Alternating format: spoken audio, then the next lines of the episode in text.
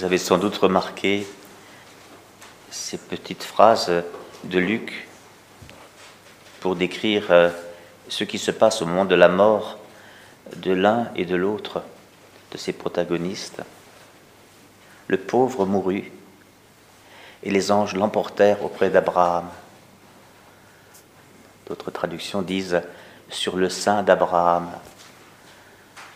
Un peu comme on, dépose un, enfant nouveau-né sur le ventre de sa mère. C'est le sein, le maternel parce que euh, c'est, tous, les, tous les enfants d'Israël sont des fils et des filles d'Abraham, hein. c'est-à-dire le, le père des croyants. Les anges l'emportèrent auprès d'Abraham, le réunissent à lui, vous voyez. Le riche mourut aussi et on l'enterra. Le mouvement de l'un, c'est de monter, le mouvement de l'autre, c'est de descendre. L'un monte au ciel et l'autre va en terre. On pourrait dire, chacun va chez lui. Le pauvre, ce pauvre-là, parce que n'idéalisons pas les pauvres, hein. il suffit pas d'être un pauvre pour être injuste. Hein. Il y a des pauvres très méchants. Il y a des riches très bons. Attention. Hein. Là, il parle de ces deux-là, donc ne généralisons pas. Le riche a toujours vécu dans la terre, de la terre, pour la terre. Sa, vue était terrestre, euh, et il n'en avait jamais assez d'ailleurs, hein, puisque euh, c'est pas un péché d'être riche, mais c'est peut-être un péché de faire chaque jour des festins somptueux. Premièrement, c'est-à-dire, il y en a que pour lui, quoi, c'est un goinfre. Euh, et d'autre part, il ne partageait jamais. Quand dans la Bible, il est question d'un festin, il y a toujours du monde. C'est comme dans Astérix. Hein. Ça se termine par un festin et tout le monde est ensemble. Sauf Assurance Torix qui est lié, ligoté au pied de l'arbre, pour qu'il gâche pas la fête. Hein. Donc vous voyez, euh, le riche, il va là où il a toujours été, le pauvre, il va là où il a toujours été. Alors on continue un peu c'est une, une, parabole. Hein. Jésus ne fait pas un cours de théologie euh, sur la mort et l'au-delà. Hein. Il y a des gens qui se sont déjà emparés de cela pour dire ça se passe comme ça, etc. Non, ça ne se passe pas comme ça. C'est une description par Jésus du, sens, du sens de la vie, du sens de l'existence. On va en parler de l'enfer, on va en parler. Vous avez remarqué aussi que euh, au séjour des morts, le riche, complètement centré sur, euh, sur lui, était en proie à la torture.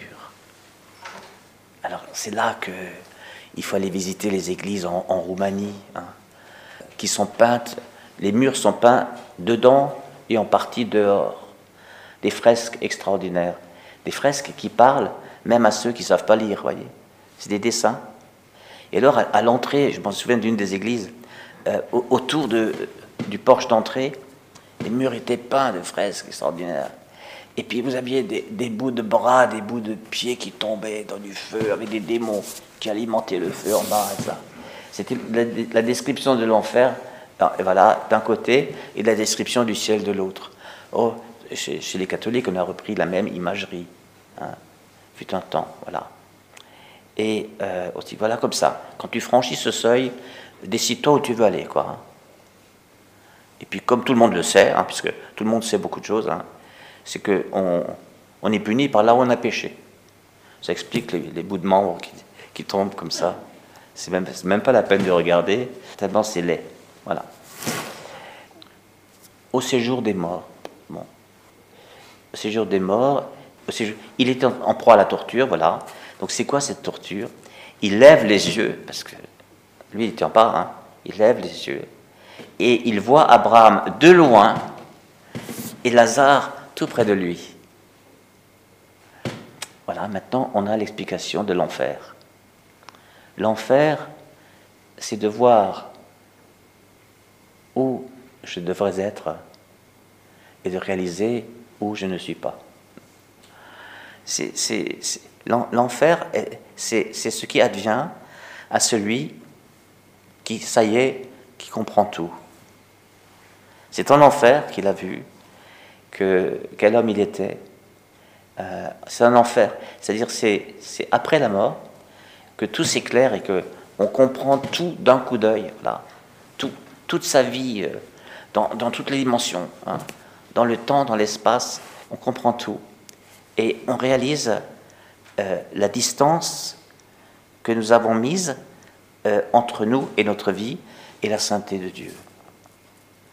Or, attention, c'est pas tout.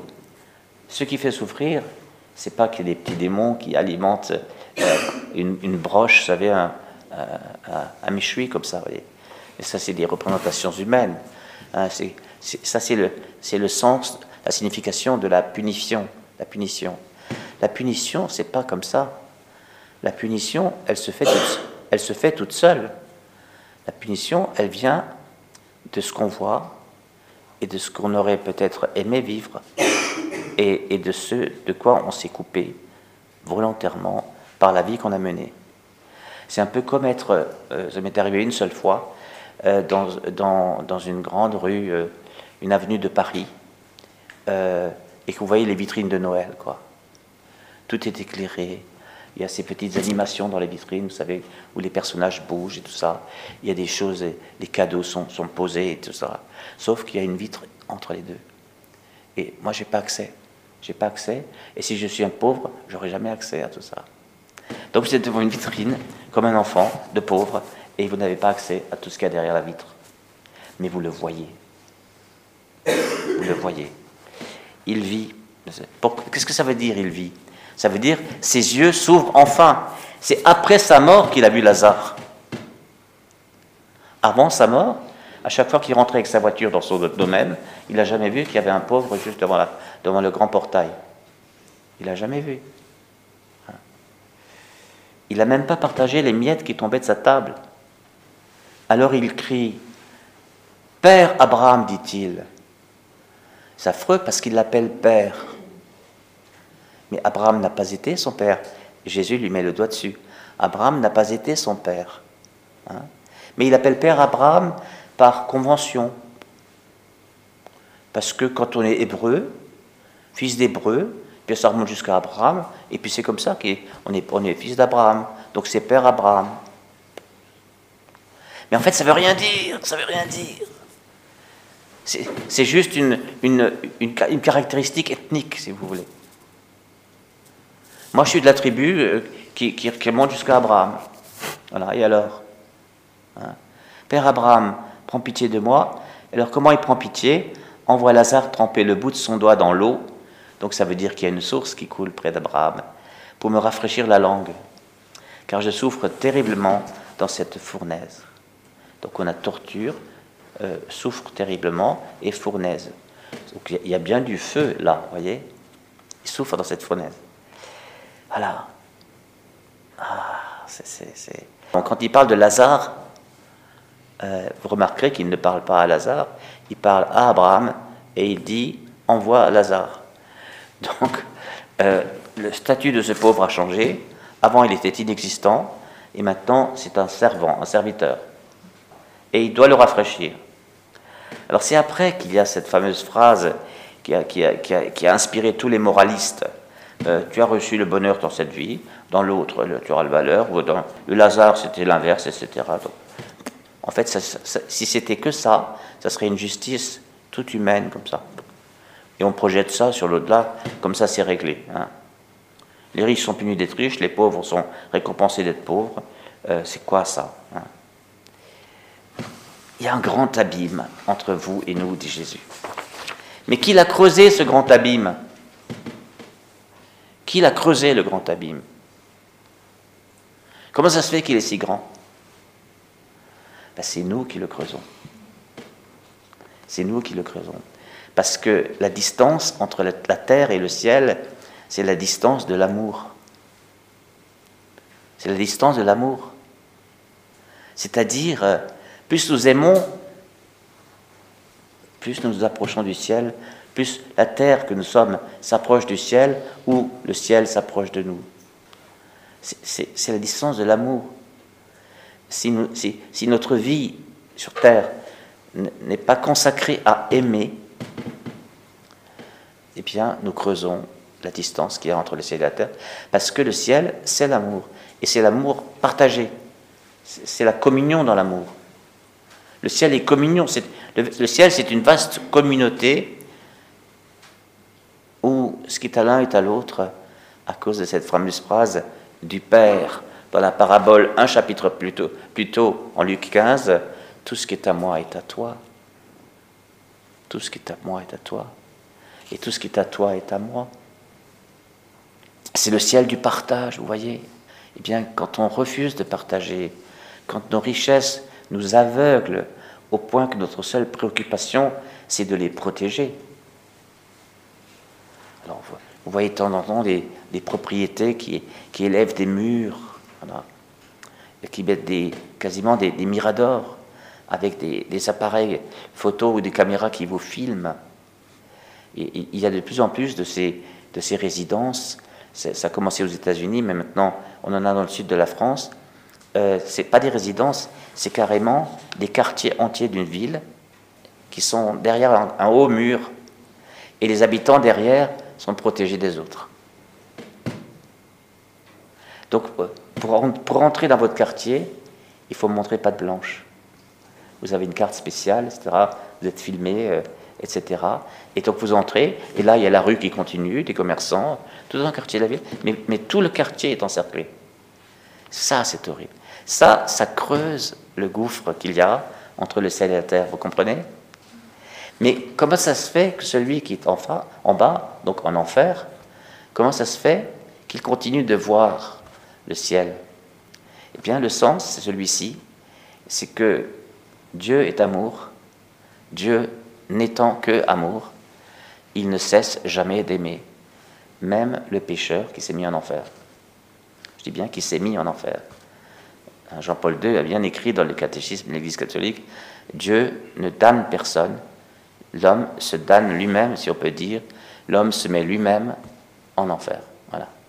C'est une auto-damnation, pour ceux qui aiment les termes techniques. Donc ce riche a creusé son enfer, si vous voulez. Mais ce qui fait que l'enfer est douloureux, c'est que Dieu continue de l'aimer, mais que lui n'a plus la, possibilité de changer. Parce qu'une fois qu'on est mort, on ne peut plus changer ce qu'on a fait. C'est comme ça. C'est arrêt sur image, voilà. Et on contemple ce qu'on est, ce qu'on sont les autres, tout le reste de sa vie. Et alors il dit, Père, c'est étonnant comment il continue de l'appeler Père. Et dans la bouche de Jésus qui vient de parler du Père, du Fils prodigue, un chapitre plus haut, hein, un Père, mais, vous en pleurez de tendresse de ce Père. Et il y a l'autre qui, dit Père, Père, Père. Voilà. voilà. C'est pas son Père. Votre Père, a dit Jésus en Jean chapitre 8, c'est le père du mensonge. Mensonge, ça veut dire des gens comme vous faites mentir la loi. La loi, c'est les textes sacrés euh, du, peuple d'Israël. J'ai cinq frères, etc. Et il dit, euh, envoie-les là-bas, envoie-le là-bas pour qu'ils ne viennent pas ici, de peur qu'eux aussi ne viennent ici. Donc l'idée de ce gars qui a toujours rien compris, c'est euh, on va au ciel par peur de l'enfer. Mais figurez-vous que ça existait, ça. Le si tu fais pas là, tu vas en enfer. Donc tu vas au ciel par peur de l'enfer. Tu vas pas au ciel, c'est-à-dire chez le Père, par amour du Père. Et puis, je, je rajouterai par amour des frères. Voyez, Lazare était loin, très loin, le gouffre, d'être le frère du riche. Lazare était loin d'être le frère du riche. En enfer, il n'y a que des solitaires qui n'ont jamais vu un frère dans leur horizon. C'était toujours des, gens qu'on utilise, des gens qu'on emploie, des gens qu'on jette, des ennemis, des, collaborateurs, mais jamais des frères. Il n'y a qu'au ciel qu'il y a des frères. Il n'y a que dans les endroits où le ciel est sur la terre qu'on voit des frères. Hein. Et alors il y a cette finale. Non, non, euh, j'ai envoyé personne venant du ciel parce que pour leur raconter ça, on ne vient pas ici euh, par peur de, l'enfer, mais ici par amour de Dieu et des autres. Abraham lui dit, ils ont Moïse et les, prophètes. Hein, ils ont la loi et les prophètes. La loi et les prophètes, c'est les, et puis quelques autres livres, c'est ce qu'on appelle nous l'Ancien Testament, mais, qui était pour eux les, Écritures. Hein. Alors vous remarquez ceci, peu le remarquent. Ils ont Moïse et les prophètes, qu'ils les écoutent. Les Écritures ne s'écoutent pas, c'est la parole qui s'écoute. Eh bien, dans les Écritures saintes, il y a la parole de Dieu. Donc les Écritures saintes s'écoutent. C'est pas juste une notion, on lit, on apprend, on comprend, on fait des études de théologie, on a tout pigé du système, comment ça fonctionne, mais tant qu'on n'a rien entendu, on est un incroyant. On est un incroyant. Croire, ce n'est pas adhérer à une doctrine, c'est écouter quelqu'un parler et lui faire confiance.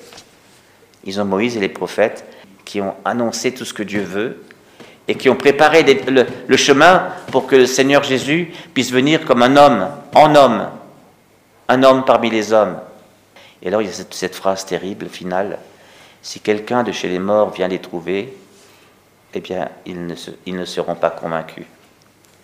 Jésus dit ça au chapitre 16 de Luc, alors que quelques chapitres plus loin, il va, il va mourir, il va ressusciter. Ça explique peut-être pourquoi il n'est apparu qu'aux croyants. Il n'a pas débarqué chez Pilate, il n'a pas débarqué chez, chez Hérode, il n'a pas débarqué chez des tas de gens comme ça pour leur dire Coucou, me revoilà. Ils ne seront pas convaincus. Les gens auraient dit C'est un fantôme, c'est un, un, avatar, c'est une réincarnation, c'est mais pas Jésus ressuscité, Dieu est grand et on se convertit. Voyez? Donc en fait, il nous laisse avec le mystère des Écritures. Et il nous dit, si vous rentrez dans les Écritures, comme on rencontre quelqu'un, une personne vivante, donc les Écritures deviennent paroles. Ça c'est le travail du Saint-Esprit. Les Écritures deviennent paroles. Et on dit en lisant un texte de la Bible, ça me parle. On ne dit pas juste ça m'instruit c'est un rapport à la loi, ça. Ça me parle, c'est un rapport à quelqu'un de vivant, sachant que la parole définitive, c'est Jésus, le Verbe s'est fait chair. Voilà. Qu'ils écoutent, qu'ils écoutent, dit Jésus. Donc, voyez, la, la pointe de l'histoire, c'est d'amener les gens à écouter la parole de Dieu. Et quand on écoute la parole de Dieu, des choses comme ça n'arrivent pas. Des choses comme ça n'arrivent pas. Parce qu'on voit le pauvre, on voit que Jésus est venu, comme un pauvre. On voit, on aime, on partage, on a de l'élan. Et on, raccourcit la distance entre le ciel et la terre. Et même, on peut amener le ciel sur la terre. Et même, on peut transporter la terre jusqu'au ciel. Amen.